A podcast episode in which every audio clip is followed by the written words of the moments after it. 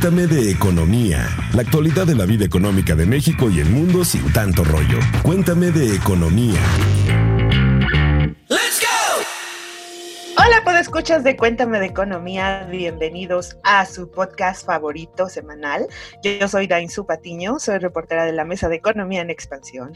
Hoy vamos a platicar de un tema pues escabroso, ahí un poco oscurón, porque será, hablaremos de paraísos fiscales, de evasión fiscal, de empresas offshore y algunas prácticas que están detrás de estas, como el lavado de dinero, seguramente poquitos casos que ustedes conocen, ¿no? Lavado de dinero, crimen organizado, desvío de recursos públicos. Todo esto fue gracias a una petición de un podescucha que nos sugirió hacer este este tema, tal pareciera que es un tema que de pronto se pone de moda, pero yo creo que siempre está vigente.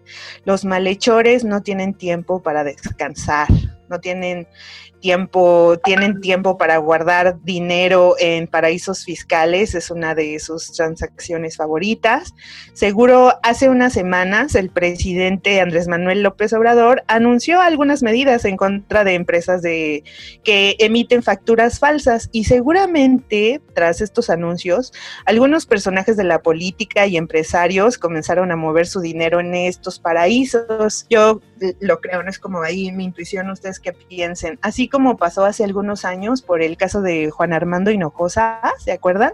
Del fundador del grupo IGA y quien salió publicado en la lista del despacho Mossack Fonseca en Panamá, un caso periodístico conocido como Panama Papers, donde salieron cientos de personajes de todo el mundo. Aquí pues salió Armando Hinojosa, uno de los pues concesionarios favoritos del gobierno eh, pasado y salieron personajes de todo el mundo y pues empezaron ahí a mover a mover capitales en sus paraísos fiscales y seguramente que se están moviendo ahorita muchos capitales en este momento tras la extradición y llegada de Emilio Lozoya a México. ¿Ustedes qué opinan, Pepe Jimens? Esto pareciera una película, ¿no? ¿Cómo están, queridos compañeros de Cuéntame Economía? Jimens, Pepe. Hola Jimens, hola Pepe, hola escuchar. Pues claro que me acuerdo de todo este escándalo que tú mencionas de los Panama Papers y que me llevó prácticamente al sexenio de Enrique Peña Nieto.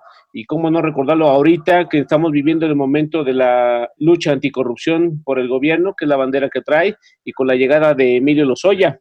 Y además de, del señor Hinojosa, pues también dentro de los Panama Papers salió un muy buen amigo del señor Vladimir Putin, que todo el mundo lo conoce, que es un violonchelista llamado Sergei Rolgin, en el cual también tenía cuentas exorbitantes de muchas empresas offshore.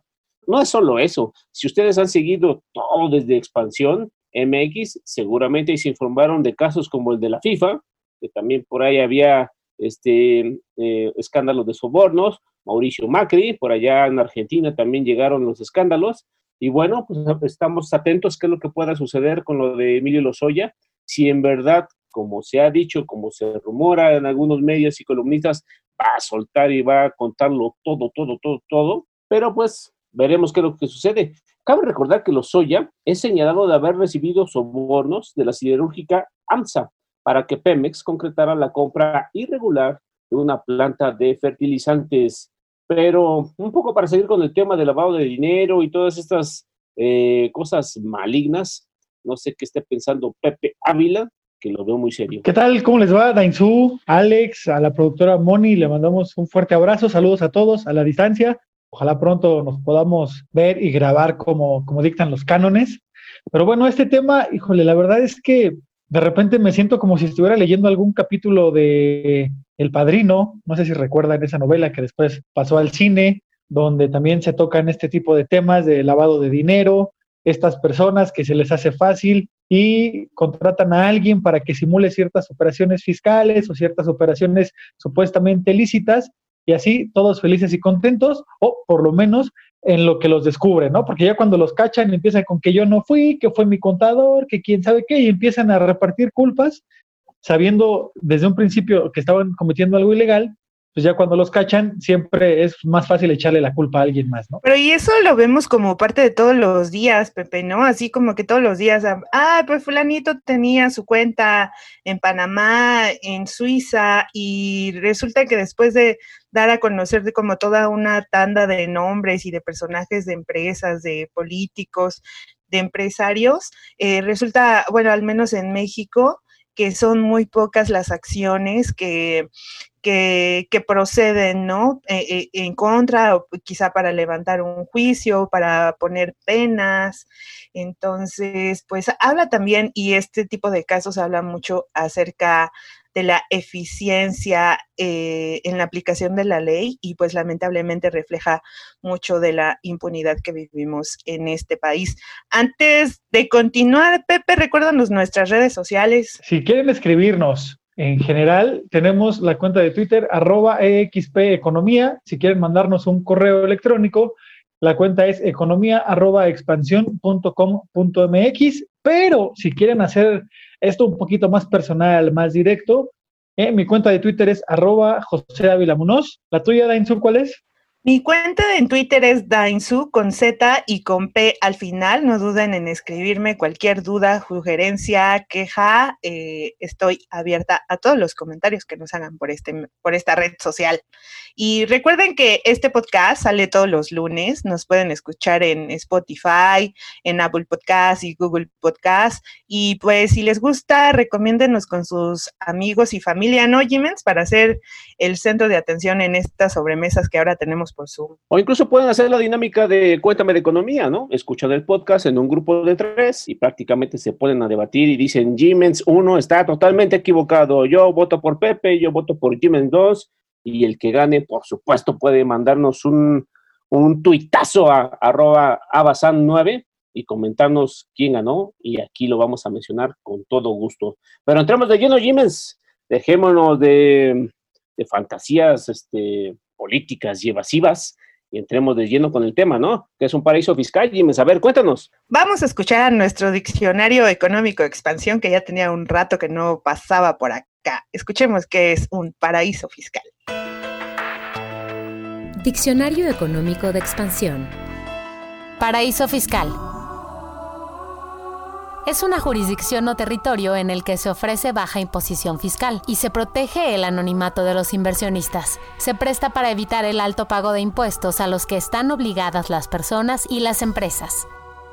Con información del libro Paraísos Fiscales de Herbert Bettinger Barrios tras estas características que tiene, que tiene los paraísos fiscales y que ya nos contaron en el diccionario económico, a ver, Pepe Jiménez, ¿ustedes por qué creen que las personas abran cuentas, registren empresas offshores en paraísos fiscales como, ¿qué les gusta? Suiza, Panamá, Panamá, muy bonito, muy paradisiaco y pues con todas las, con todos los beneficios fiscales habidos y por haber en el mundo. No sé, Jiménez, yo de todas las series, películas y telenovelas que veo mencionan mucho a Suiza por su famosísimo eh, secreto bancario. Pero yo creo que aquí hay que distinguir unas, una situación importante algunos de estos tipos de operaciones no son ilegales, o sea, algunos son legales, el chiste es de que se ve mal, de que yo esté generando ganancias en un país, en un cierto territorio, y que esas ganancias yo las vaya o las, o las reporte en otra nación que nada tiene que ver. Ha habido muchos casos, muchos, muchos escándalos sobre, sobre esos temas. A mí me entra la duda, pues es para generar dinero, ¿no? Prácticamente, según yo, pues es para querer dinero, pero ¿y para qué quieren tanto dinero?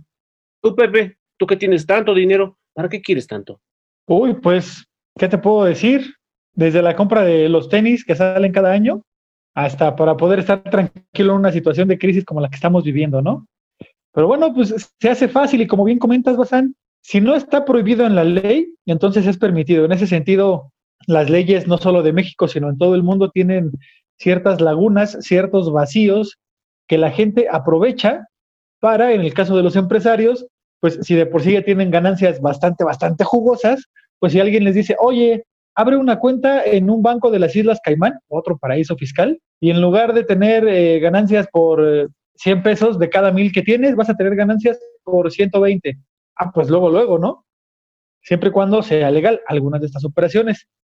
Y pues ahora ya también hemos visto cómo hay una, pues, un mayor interés por parte de las autoridades en todo el mundo para eh, tratar de tapar estos huecos que tienen sus legislaciones y así poder evitar este tipo de prácticas y que los impuestos se paguen donde se tengan que pagar, ¿no? Que no nada más haya una fachada diciéndome yo tengo mi base de operaciones en tal parte, por eso en, en, México, por ejemplo, no declaro impuestos porque ya los declaré en donde está mi centro de operación. Y que no, no solo es la, la, empresa como nosotros nos la imaginamos, ¿no? De que es un ser con traje, maquiavélico, con harto gel, guapísimo. Por supuesto que no, porque yo recuerdo que hubo hace algunos años fue criticada cierta banda de rock irlandesa muy, muy, muy famosa por hacer sus declaraciones en otro país y no en, en, su, en su nación natal, que era Irlanda, y ellos defendían, pues, es nuestro trabajo, ¿no? O sea, hay cuestiones ahí legales desde el punto de vista de la empresa y desde el punto de vista de una nación también es interesante porque yo como país tengo que competir con otros países. Entonces, ¿qué privilegios qué ventajas fiscales yo puedo darle a las demás naciones con el fin de que inviertan conmigo o atraigan sus capitales eh, pues para conmigo, ¿no? O sea, es, es, es, una trama muy compleja y cada día es más compleja, ¿no? Porque yo recuerdo en, hace algunos años en un taller que tomé de, periodismo que decían, el problema es que encontrar o detectar este tipo de, de evasiones, de delitos, ya es tan sofisticada que es muy, muy, muy, muy complicado detectarla y asegurarla, ¿no? O sea, y necesitas a personal totalmente capacitado, o sea, a gente eh, técnica, o sea, muy, muy, muy preparada. Y creo que ahorita con pues, la onda de la austeridad que estamos padeciendo aquí, se complica mucho más que haya algún resultado positivo, ¿no? Seguramente están los países sobre estos impuestos que no están pagando las empresas en el lugar donde operan o las personas físicas en donde en el país donde generan su riqueza, seguramente por esta emergencia que tenemos por recursos públicos para atender la pandemia y la crisis económica por COVID-19, ¿no? Creo que, toma mayor énfasis. Em, de hecho, hay como un grupo de economistas que más tarde les platicaremos que están proponiendo grabar a las empresas digitales para que puedan contribuir a los recursos públicos para atender la emergencia. Pero bueno, vamos un, poquito por partes. Mencionaba Pepe que a lo mejor pues no está justamente, no es ilegal. Yo recuerdo que cuando salió el caso de Panama Papers, preguntábamos en ese entonces a Aristóteles Núñez, ex jefe del Servicio de Administración Tributaria, si era un delito tener cuentas o empresas offshore en paraísos fiscales. Él y especialistas, grandes especialistas en la materia, como Herbert Pettinger, eh, referenciaban que no, y que, que, no es un delito porque siempre y cuando estas personas, estas empresas paguen los impuestos correspondientes en el país, digamos, del residente por cuentas en el extranjero. Y pues claro, cosa que no pasa, ¿no? Generalmente, pues si, eh, si se ofrece un beneficio fiscal a un territorio donde tú lo estás llevando, pues lo que esperas es no pagar impuestos y entonces no los reportas en tu en tu país de residencia. Y como comentaba Jimens, ¿no? Hay grandes esfuerzos por parte de las autoridades, hay acuerdos a nivel mundial entre los países de la, de la OSD para hacer intercambio electrónico de datos y así las personas que tienen cuentas en el extranjero no puedan escapar de pagar sus impuestos correspondientes. Hay otro concepto dentro de paraísos fiscales que son estas empresas offshore y justamente para que entendamos cómo funcionan estas, preparamos otro audio del Diccionario Económico Expansión para entender qué es una empresa offshore. Diccionario Económico de Expansión. Empresa offshore una sociedad cuya característica principal es estar registrada en un país o jurisdicción donde no realiza ninguna actividad económica. Con información del libro Paraísos Fiscales de Herbert Bettinger Barrios. Pues así es, Jimens Pepe. No solo artistas, deportistas o políticos han refugiado cuentas en paraísos fiscales. Hay grandes empresas transnacionales que tienen registradas empresas fuera de su sede, estas empresas conocidas como offshore. Y pues claro, tienen el propósito de no pagar o pagar menos impuestos por sus ganancias alrededor del mundo. Pero pues justamente recordemos, o sea, aparte de lo que critican, es que eh, tú tienes un una empresa offshore y esencialmente una empresa offshore no realiza ninguna actividad económica, o sea, es como meramente el mero, el mero nombre, como, como lo vimos en la lavandería, en esa película de donde sale Antonio Banderas y Meryl Streep, que ahorita está en Netflix todavía son, son empresas totalmente fachadas que exactamente sirven para, para evadir impuestos y muchas personas sí han referido que puede haber, puede haber dinero por desvío de recursos públicos o incluso por actividades ilícitas, ¿no? Ustedes que eh, estoy yo muy de muy mal pensada, Pepe Jiménez. La verdad creo que sí, Jiménez, tú piensas muy mal, eh, no crees en la, en, la, en la humanidad, en la gente buena que abunda, ¿no? Sobre todo este, en el nivel político-financiero, pero yo ahí, coincido contigo, ¿no? O sea, eh, diferentes tipos de lavar dinero, diferentes tipos de evadir impuestos y que no solamente son empresas legalmente establecidas, gente famosa, o sea, e incluso hasta el crimen organizado, ¿no? O sea, el crimen organizado para tratar de ocultar, entre comillas, todas las ganancias, pues hace todo ese tipo de ingeniería financiera con el fin de, evadir de, de los impuestos, ¿no? Y, lo que tú mencionabas, ¿no? De, esta cruzada que hay a nivel mundial para que se reglamente eh, el, pago de impuestos y que las naciones estén coordinadas para, el pago de impuestos, este, pues es muy importante para hacerlo. ¿O no, Pepe? Ya sé que estás ahí contrariado de que qué banda irlandesa fue la que mencioné, este, sigue pensando, ahorita te voy a decir. Sí, estoy pensando, creo, creo, creo que la respuesta correcta es los muchachitos de porra, pero no estoy seguro. Voy a esperar a tu respuesta, Alejandro. Y pues sí, digo, lamentablemente, en, el ejemplo que pone Dainzú, de la lavandería, se habla de, una, de un entramado bastante grande donde involucra a gente en, diferentes países, pero no nos vayamos tan lejos. Aquí en México han salido reportajes especiales, uno de ellos, eh, la estafa maestra, donde de pronto iban a buscar eh, la dirección fiscal de una empresa y de pronto resultaba que era un terreno baldío o que era una vecindad. Recuerdo también un par de casos donde se, daba con el responsable de firmar ciertos documentos importantes para esa empresa o para ciertos contratos que se firmaron, y digo firmaron entre comillas porque pues era una empresa fantasma, y la persona era, no sé, un, trabajador de, de, limpieza del servicio de limpia o era una ama de casa que no tenía la más remota idea de que su nombre había sido utilizado para eh, mover grandes cantidades de dinero. Entonces, no hay que irnos tan lejos y no hay que tejer un entramado tan, tan elaborado y de manera internacional. Aquí en México, en cortito, se dan muchos de estos casos. Y bueno, algo que preocupa es que, por lo menos desde que yo tengo uso de memoria, que será por ahí de mediados de los 90 para acá, administración federal tras administración federal, presidente tras presidente, periodo legislativo tras periodo legislativo, vemos que se busca ahora sí hacer la gran reforma para acabar con estas prácticas o para detectarlas más rápido y poder actuar en consecuencia.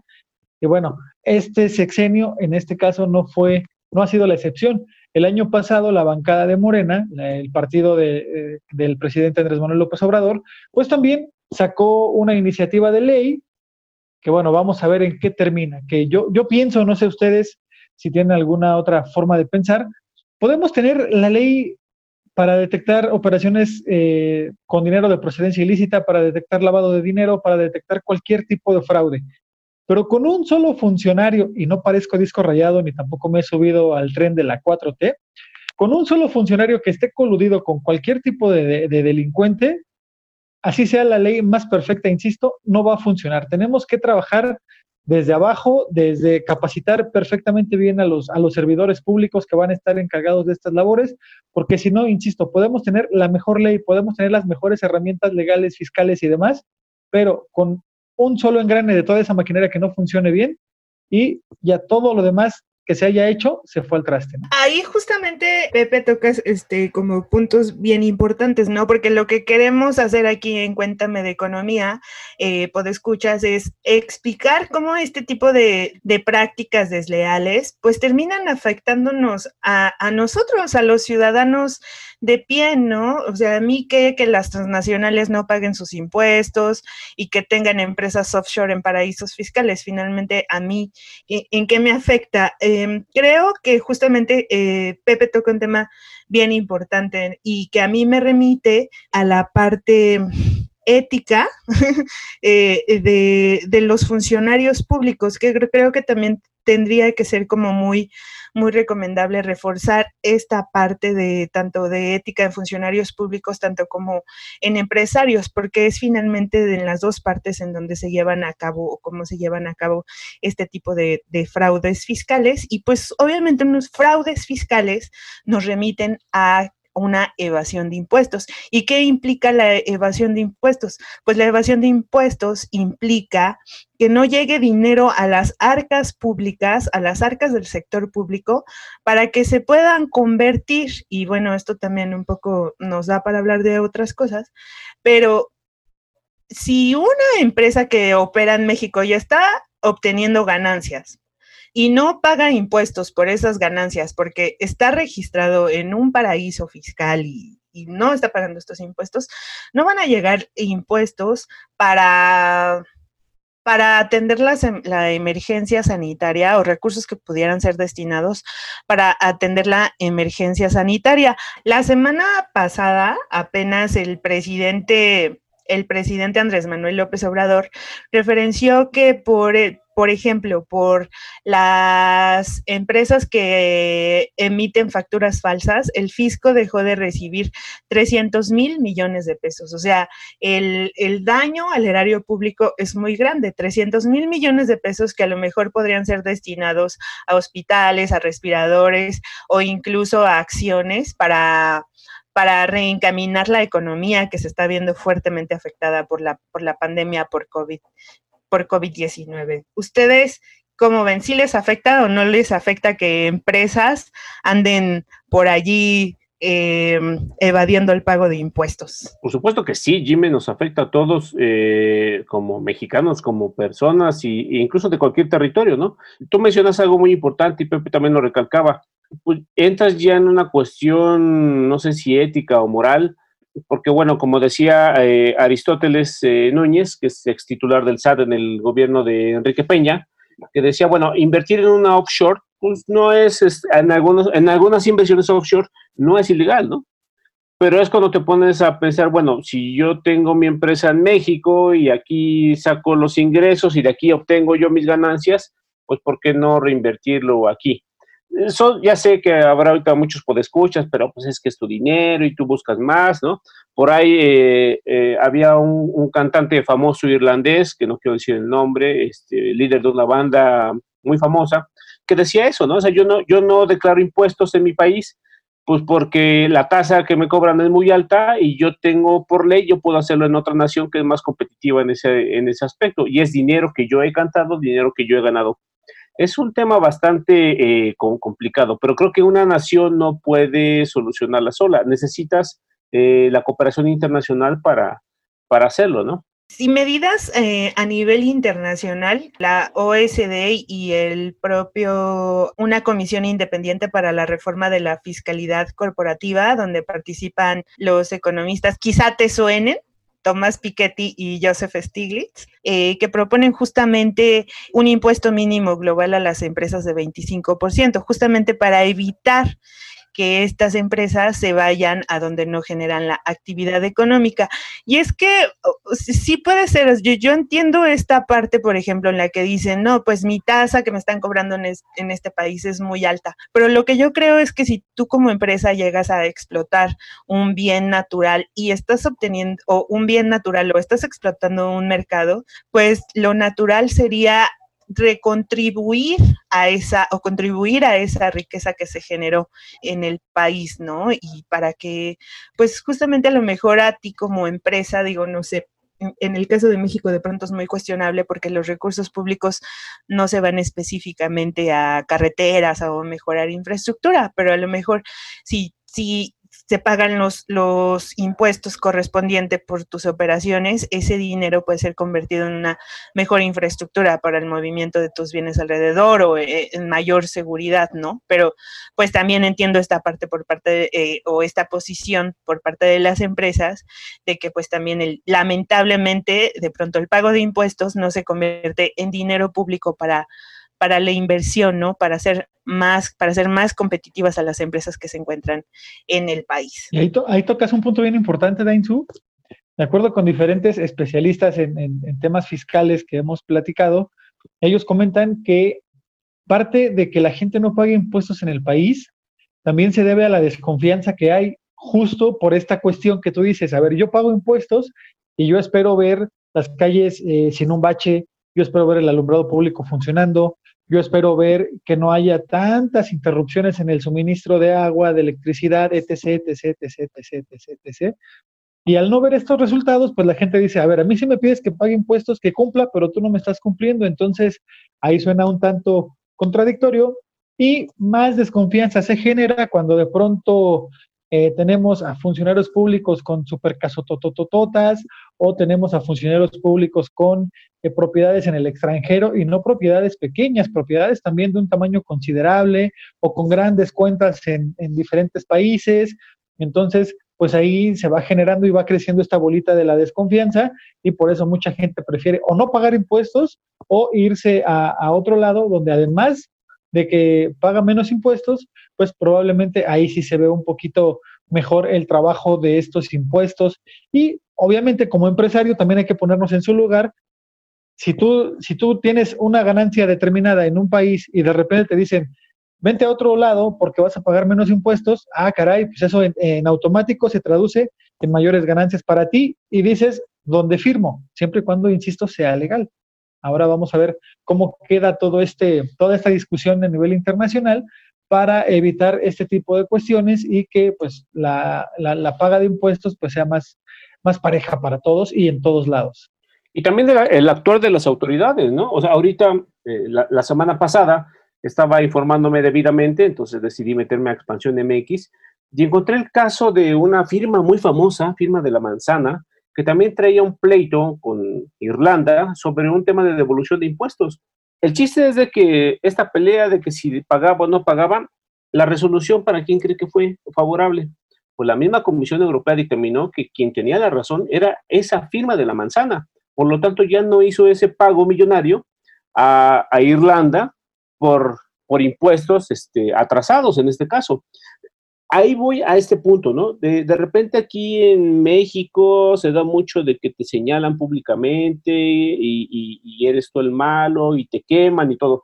Pero ya cuando hay un debido proceso de justicia, cuando ya hay una demanda, todo un proceso, ahí creo que hay una falla total, ¿no? Porque tú puedes estar medio encerrado eh, uno o dos años y a rato sales. Y lo peor, y te quitaron tu dinero, ¿no? O sea, hay, hay ciertos casos que ha habido en México donde yo hago un fraude de 100 millones de pesos, de dólares, y de multa, ¿sabes cuánto pago? 100 mil pesos. O sea, ahí yo tengo un incentivo para, bueno, pues si lo defraudo por 100 y pago, de esos 100 pago uno, pues eh, eh, ahí, ahí creo que hay un mal actuar de la misma autoridad. Pero, insisto, es cuestión de profesionalización de los mismos eh, autoridades, de que no estén coludidos. Es muy, muy, muy, muy complicado. Yo este, invitaría a los podescuchas a que, a que nos escriban a, a economía.expansión.com.mx para que nos digan si en verdad creen que esto tiene solución y cuál podría ser la verdadera solución. Pues yo creo que aquí básicamente está todo en la aplicación, en la aplicación de la ley y claro, que no haya intereses, eh, de pronto sueno yo muy idealista, pero que tampoco hubiera como intereses políticos detrás de todos estos casos, ¿no? O sea, que no se diera como una cacería, una cacería de brujas, que estemos encima de los de los enemigos del sexenio pasado, ¿no? Tenemos que, pues, e emprender y empezar eh, por uno mismo, desde el gobierno que está ahorita, eh, reforzando acciones para para garantizar que las empresas, las personas físicas, las personas físicas con altos mandos en la administración pública, en las empresas, paguen sus impuestos, generen esta, pues también creo que es un poco de, cultura, ¿no? Sí, sí, tengo amigos que de pronto tienen sus dólares en el extranjero y no los declaran, ¿no? Entonces, eh, no los declaras por, por ganancias que tuviste en el mismo país en donde vives y del que vives y en el que vives, ¿no? A mí eso es como la parte que, que me hace ruido y me hace gran ruido en la parte de, de las finanzas públicas.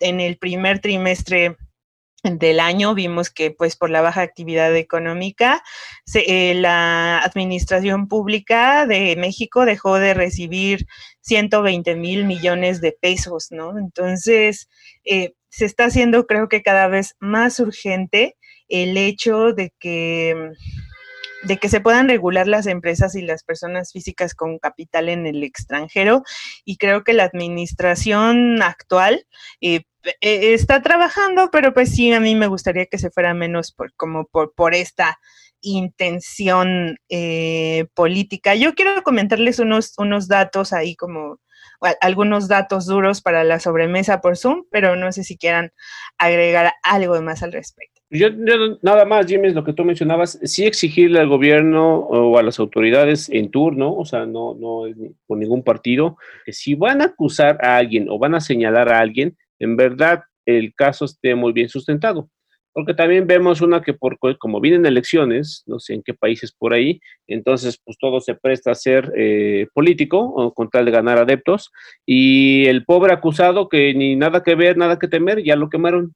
Entonces también le arruinan la vida por no, por algún error de algún, de alguna persona que no hizo bien su trabajo. Y seguro que vamos a estar viendo casos como bien interesantes, ¿no? Ahorita está en México el caso Lozoya, vemos que va a haber votaciones intermedias en, en, México, pero pues también vamos a tener votaciones, por una votación muy importante en, Estados Unidos, ¿no? Que son las, las presidenciales y pues también ahí pues cabe recordar que también Estados Unidos está como muy detrás del dinero del, del crimen organizado que se genera en México y que pues seguramente algunas, algunas partes eh, o alguna parte de estos, de estos capitales por, por actividades ilícitas está en paraísos fiscales. ¿no? Ya saben que yo siempre soy una mal pensada. Y también, Alex, ah, del otro lado tú dices que luego se acusa a gente inocente y, y se mancha toda su, su trayectoria, toda su carrera. Del otro lado, pues también hay que pedirle a las autoridades que cuando tengan suficientes pruebas para acusar a alguien, sea servidor público o no, que armen bien los expedientes, porque también cuántos casos hemos visto de, ay, joven, ¿qué crees? Va a salir libre porque no se llevó a cabo de manera correcta la averiguación previa, o no se cumplió el debido proceso, o hubo X violación, desde una muy pequeña, muy insignificante, hasta grandes, grandes errores. Y pues hay gente que ha salido libre por este tipo de, de malas prácticas y pues tampoco se vale, ¿no? Si son culpables, que paguen, si no, pues también que, que, salgan libres. Y algo, no, sé si se acuerden ustedes, volviendo otra vez al libro de, del padrino, donde decía que, bueno, Las Vegas se había fundado con, con dinero sucio, ¿no? Con dinero de las grandes mafias, de las grandes familias del crimen organizado. Y pues, ojalá eso pues, se siga quedando en la ficción, ¿no? Que no pase acá en, en nuestro país, sobre todo, que alguien de pronto hace una gran fortuna de, a través de actividades ilícitas, narcotráfico principalmente, y de repente al rato ya resulta que es un gran empresario y tiene una cadena de X tienda, pónganle el nombre que ustedes quieran, tienda de conveniencia, alguna cadena de farmacias o, alguna otra cosa, y pues ya, así ya se lavó el dinero y ya todo es legal, ¿no? Aparentemente. Ojalá, ojalá se puedan evitar este tipo de cosas y que haya una mejor recaudación en el país sin utilizar estos paraísos fiscales para poder tener mejores servicios, que al final es lo que todos queremos. Ahora sí que como que todos los países o todas las jurisdicciones del mundo quieren que se repartan esas ganancias que están generando eh, las nuevas empresas, ¿no? Sobre todo eh, las digitales. Yo les quiero recomendar un video que salió este mes de una de mis bandas favoritas, Massive Attack. Lanzaron como una trilogía de videos en los que hablan justamente de la situación que estamos viviendo por el COVID-19 y en uno de estos videos eh, llamado Gabriel Saúl habla justamente acerca del sistema internacional de paraísos fiscales y contiene una entrevista con Gabriel Zuckman, que es profesor de economía en la Universidad de California, Berkeley, y es inventor de la política de impuestos sobre el patrimonio. O sea, está totalmente a favor de que las empresas y las personas paguen eh, sus impuestos correspondientes para una mejoría eh, a nivel social, ¿no? Eh, aquí da algunos datos bien interesantes que se los quiero pasar. El sistema internacional de paraísos fiscales desvía o sea, a nivel mundial, 700 mil millones de dólares de beneficios cada año de los estados soberanos. O sea, no dejan de llegar 700 mil millones de dólares a los, ahora sí que a los fiscos de todo el mundo por estas, por estas transacciones que se hacen en paraísos fiscales.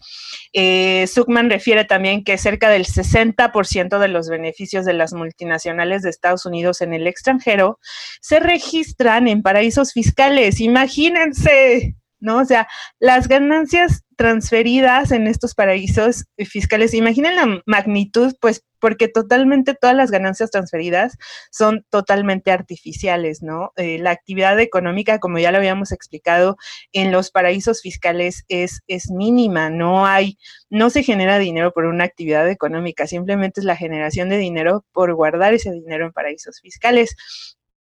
Y entonces aquí lo que, lo que proponen es que lo que tenemos que hacer es ver en qué lugar ocurren las ventas, entonces, en, y que en ese mismo lugar donde ocurran las ventas se paguen los impuestos. Y, y, entonces que se cobren a las empresas los impuestos para atender la emergencia sanitaria que está alrededor del mundo hecha llamas y que ya la deuda a nivel mundial está sobrepasando el 50% de, del PIB mundial. Y entonces creo que sí una de las, de las grandes propuestas que deberíamos de, de considerar y echar a andar ya es justamente la regularización del pago de impuestos no solo en México, alrededor del mundo. Esto ya está muy, muy, muy global, como lo es la crisis económica global que estamos viviendo desde hace ya cuántos, ya hasta perdí la noción yo del tiempo que desde hace cuántos meses ya estamos viviendo esto. Si hablas de la global, global, yo creo que empezó ahí por febrero, si hablas de la mexicana, pues ya, ya llevábamos un estancamiento muy severo desde los últimos años. Pero pues está, está, está muy interesante, Jiménez, yo quiero, la verdad, quiero saber quién va a ser el guapo que va a hacer esa propuesta oficialmente para que digan, a ver, ustedes gigantes financieros, paguen más sus impuestos, vamos a combatir al delito a ver quién será, hagan sus apuestas. Pues sí, va a ser, va a ser algo bastante, bastante complejo, porque en el momento en el que las empresas sientan que las están presionando más para que paguen lo que tengan que pagar en cuanto a impuestos se refiere, pues una de dos. O te dicen, ah, sí, no te preocupes, yo te pago. O te dicen, ¿sabes qué? Pues agarro mis chivas y me voy a otro lado. Entonces, pues eso tampoco sería conveniente para ningún país, ¿no? Porque estaría perdiendo inversión, estaría perdiendo capital y se estarían perdiendo sobre todo muchas fuentes de empleo. Así que va a ser interesante ver si es que se logra llegar a un equilibrio donde las empresas paguen lo justo, pero también que las tasas impositivas no sean tan altas, como para, eh, para invitar a la gente a que diga, bueno, si antes estaba yo pagando el 16% de IVA, un ejemplo, insisto, y ahora me lo bajaron a 10 o al 12%, bueno, pues ahí ya puedo yo, tengo mayor margen de maniobra y no hay ningún problema, comenzamos todos a pagar más impuestos porque estamos pagando menos, ¿no? Y no buscamos este tipo de paraísos fiscales. Pero, insisto, no sé si se llegue a esta justa medianía y estén, eh, pues, lo más contentos posibles todos, ¿no? Porque obviamente del lado del fisco nunca va a estar contento y siempre va a querer más y más y más y más, ¿no? Y del lado de los empresarios o de los contribuyentes, pues tampoco van a estar contentos si tienen tasas elevadas de impuestos, ¿no? Que lo ideal para ellos sería no pagar ningún impuesto, pero sabemos que eso es imposible, ni tan tan de un lado, ni tan tan para el otro, y ojalá se logre ese famosísimo equilibrio para que insisto, la mayoría quede contento y todos cumplamos con lo que nos toca hacer, ¿no? Desde pagar impuestos hasta traducir esos impuestos en servicios de calidad y adecuados para todos. Yo por ahora me doy por bien servida con que la mayoría de nuestros podescuchas hayan logrado captar la magnitud de, esta situación y cómo nos afecta. Y creo que a partir de ahí puede ser un punto de partida para, para que los ciudadanos también participemos más y también exijamos más cosas en materia de pago de impuestos y en materia fiscal. No, claro, los que pagamos impuestos y pues también para incentivar a que los que no pagan, pues que también paguen, ¿no? A ver si. Yo no me veo muy institucional, pero recuerden que nos pueden llegar a hacer sus comentarios, sus opiniones acerca de este tema y los que hemos tocado a, través de nuestras redes sociales, arroba EXP Economía en Twitter. Jiménez, nuestro correo, ¿nos lo repites? Economía arroba expansión punto com MX. Y Pepe, ¿cuál es tu cuenta? Mi cuenta es arroba José Ávila y ahí recibimos quejas, dudas, comentarios, sugerencias o lo que tengan a bien compartir con nosotros. ¿Ya nos vas a decir qué banda fue la que citaste, Jimmy? Eh, ya, sí se los voy a decir porque ya veo que Pepe y tú ya están peleando, que unos dicen que los Cranberries, otros dicen que, que YouTube y no sé qué, pero sí, exactamente es YouTube. Y la firma de la manzana es así, no se los voy a decir, ustedes saben perfectamente de quién estoy hablando bueno, y antes de irnos, Jimens, nada más quiero recomendarles unos libros que consulté para este episodio de Cuéntame de Economía. El primero es de mi extinto sensei en materia fiscal, Herbert Bettinger, que se llama Paraísos Fiscales. Em, un saludo a, mi sensei fiscal donde quiera que esté.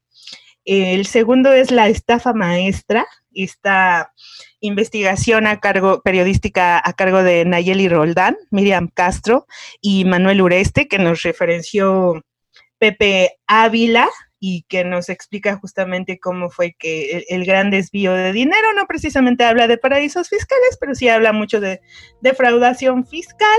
En tercer lugar, Panama Papers, el expediente mexicano que es la historia más indignante de estafas, corrupción y evasión fiscal de nuestro país, a cargo de, periodista y colega Wilber Torre, y que tuve oportunidad de ahí de ayudarlo a escribir el libro cuando cubría cuando cubría al SAT y cuando salió este caso de los Panama Papers. También no se pierdan Dirty Money en Netflix, que es como toda una serie de pequeños capitulitos que nos explican también este tipo de cuestiones. Y pues ya de cajón, eh, la lavandería con Antonio Banderas y Meryl Streep.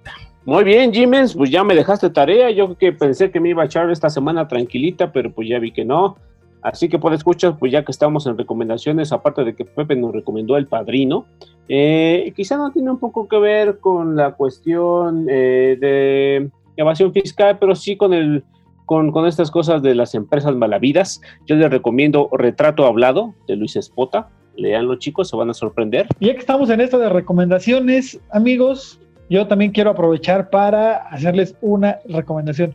No es un libro, no es una serie de Netflix, pero sí es otro podcast y ese también lo hacemos aquí en nuestra casa en Expansión y es el podcast de Mujeduría, donde cada semana también abordan temas bastante, bastante interesantes y todos ellos vistos desde el ojo de mujeres. Así que no se lo pierdan, está buenísimo, 100% recomendable y ya tienen más tarea. Además de Cuéntame de Economía, también escuchen Mujeduría. Y bueno, chicos, como todo lo excelente llega a su fin, este podcast os ha terminado. Recuerden portarse bien, comer frutas y verduras. Lavarse las manos. Obviamente, lavarse las manos, ser solidarios no se olviden, si quieren conocer todo el Trump, todo lo que está pasando con el caso Lozoya, conéctense a Expansión MX, donde estarán bastante informados y otra vez serán las sensaciones en sus reuniones vía Zoom. Así que chicos, cuídense mucho, nos escuchamos a la próxima. ¡Ánimo! Bye bye. Cuéntame de economía, la actualidad de la vida económica de México y el mundo sin tanto rollo. Cuéntame de economía.